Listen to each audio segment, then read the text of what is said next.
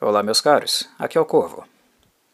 Hoje os levarei em uma jornada épica, uma das mais famosas e marcantes da história da mitologia grega, indubitavelmente.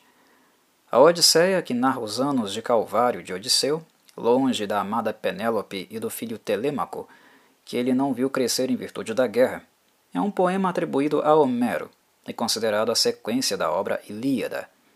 De fato, ela se inicia durante os eventos da guerra entre os gregos e os troianos, aquela mesma que figura o cavalo de Troia, ideia de Odisseu, e apenas se encerra no retorno do herói à sua amada Ítaca, a qual por anos ele não pôde ver por ter afrontado os deuses com sua arrogância, sendo punido e perseguido por Poseidon, deus dos mares e oceanos.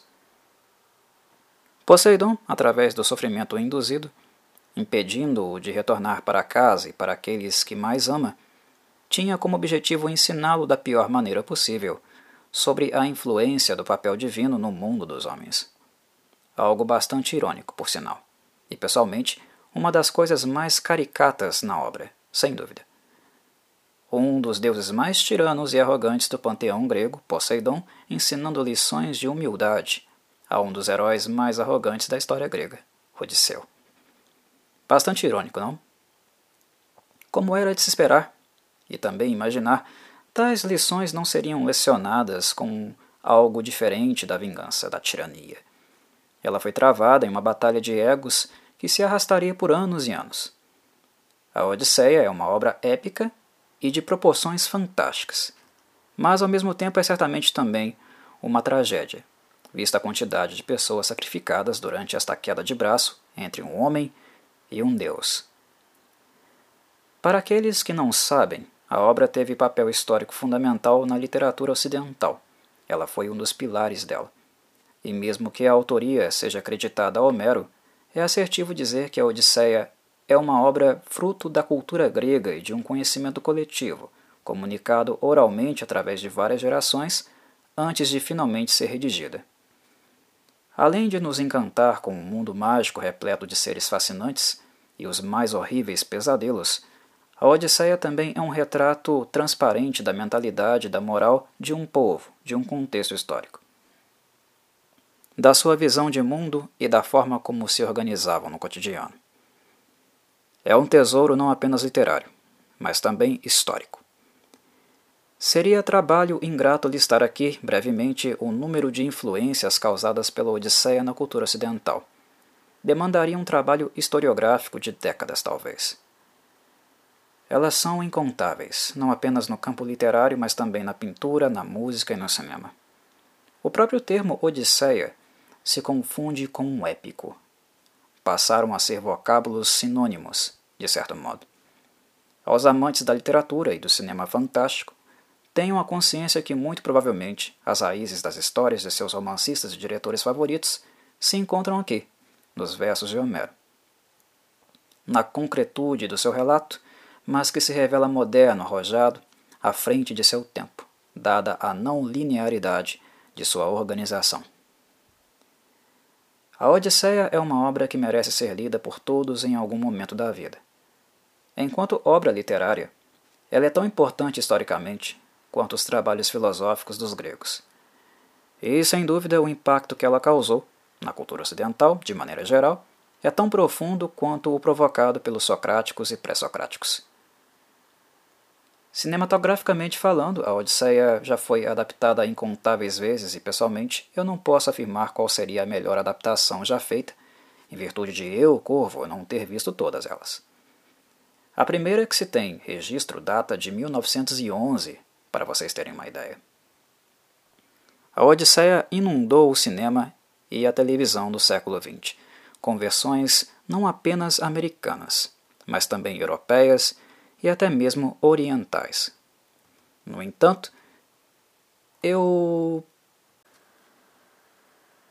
posso falar desta versão aqui, que é alvo do meu olhar hoje no Cinecorvo. Originalmente ela surgiu como uma minissérie do canal NBC, dividida em duas partes. Para quem não a conhece, a Odisseia é uma obra gigantesca, colossal, tem inúmeros elementos e momentos. Adaptá-la nos mínimos detalhes nunca foi e nunca será fácil, a não ser que algum dia seja produzida uma série um pouco mais longa sobre ela. Essa tentativa de 1997 é conhecida não por abordar todos os eventos descritos na obra original, mas ela se esforça notoriamente em retratar uma porção significativa deles. Além disso, mesmo se tratando de uma minissérie, a produção buscou por integridade ambiental, visto que as filmagens foram realizadas na ilha de Malta, na Turquia, partes da Inglaterra e no mar Mediterrâneo, com o intuito de retratar concretamente as paisagens vistas por Odisseu durante a sua jornada. Conjuntamente, as duas partes da obra possuem quase três horas de duração, e o cenário representa uma diversidade considerável de cenários. Não há nela nenhum momento que possamos dizer que não seja minimamente interessante de acompanhar, seja por questões narrativas ou visuais. O poema épico de Homero já é fantástico por si só, e o trabalho de explorar paisagens diferentes, em concomitância com efeitos especiais da época, deu bons frutos. Existem épicos longos que são envolventes e que nos fazem esquecer o tempo, não olhar para o relógio, pois de alguma forma eles sempre estão oferecendo algo atrativo para contemplarmos.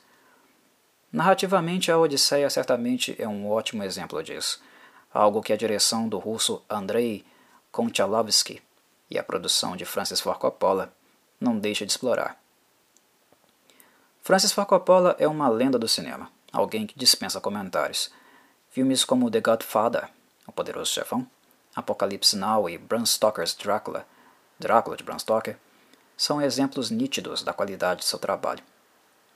Mas a direção de Andrei surpreendeu muito, porque, embora muito competente e com um bom currículo, o russo não era assim tão conhecido no Ocidente para além do fato de ser filho do escritor Sergei Mikhalkov. Uma das coisas que me agradaram muito nesta adaptação é o fato dela ser uma produção que envolveu pessoas dos mais variados backgrounds. Odisseu viajou o mundo nas sucessivas tentativas fracassadas de retornar a Ítaca, sempre sabotadas por Poseidon. E neste percurso, ele encontrou diferentes povos, etnias e monstros. Teve contato com muitas culturas diferentes. E como se a terra não bastasse, ele chegou até mesmo a descer ao Hades, o mundo dos mortos, buscando a orientação do falecido profeta Tiresias, que aqui, meus caros, foi interpretado por nada mais nada menos que a lenda do cinema inglês Christopher Lee. E a adaptação, de certo modo, espelha um pouco estes múltiplos backgrounds e etnias conhecidas por Odisseu. A produção é americana. A direção e trilha sonora, por sua vez, são russas.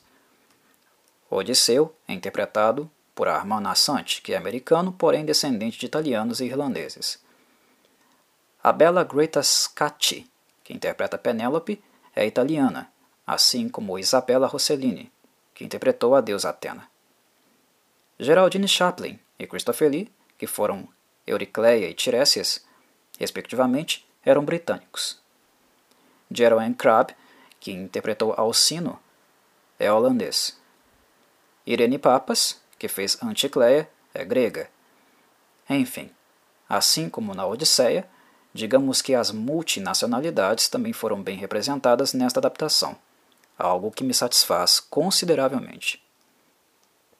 Beldades europeias, latinas e também afrodescendentes, como a lindíssima Vanessa Williams, que interpretou a deusa Calypso, é algo que não falta nesta produção.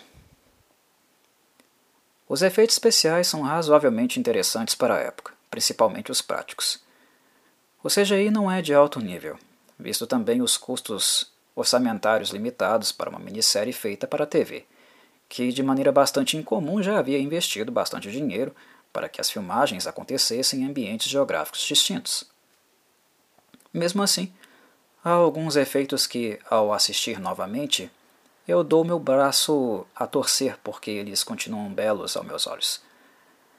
Bem, na verdade, belo não seria o termo, porque ele não se aplica quando falamos de uma criatura vil, monstruosa, como a lendária, sanguinária e insaciável Sila. Mas o resultado final continua bastante satisfatório, feito com recursos animatrônicos e CGI combinados. Sila, atacando a tripulação de Odisseu, e os despedaçando com poucas mordidas, dá origem a uma cachoeira de sangue, sendo espirrado por toda parte. A total reação de pavor dos tripulantes é a cereja do bolo para sentirmos que é realmente a mitológica Sila que está em ação. Como se ela não tivesse jantado o bastante. Na verdade, para Sila não existe essa palavra.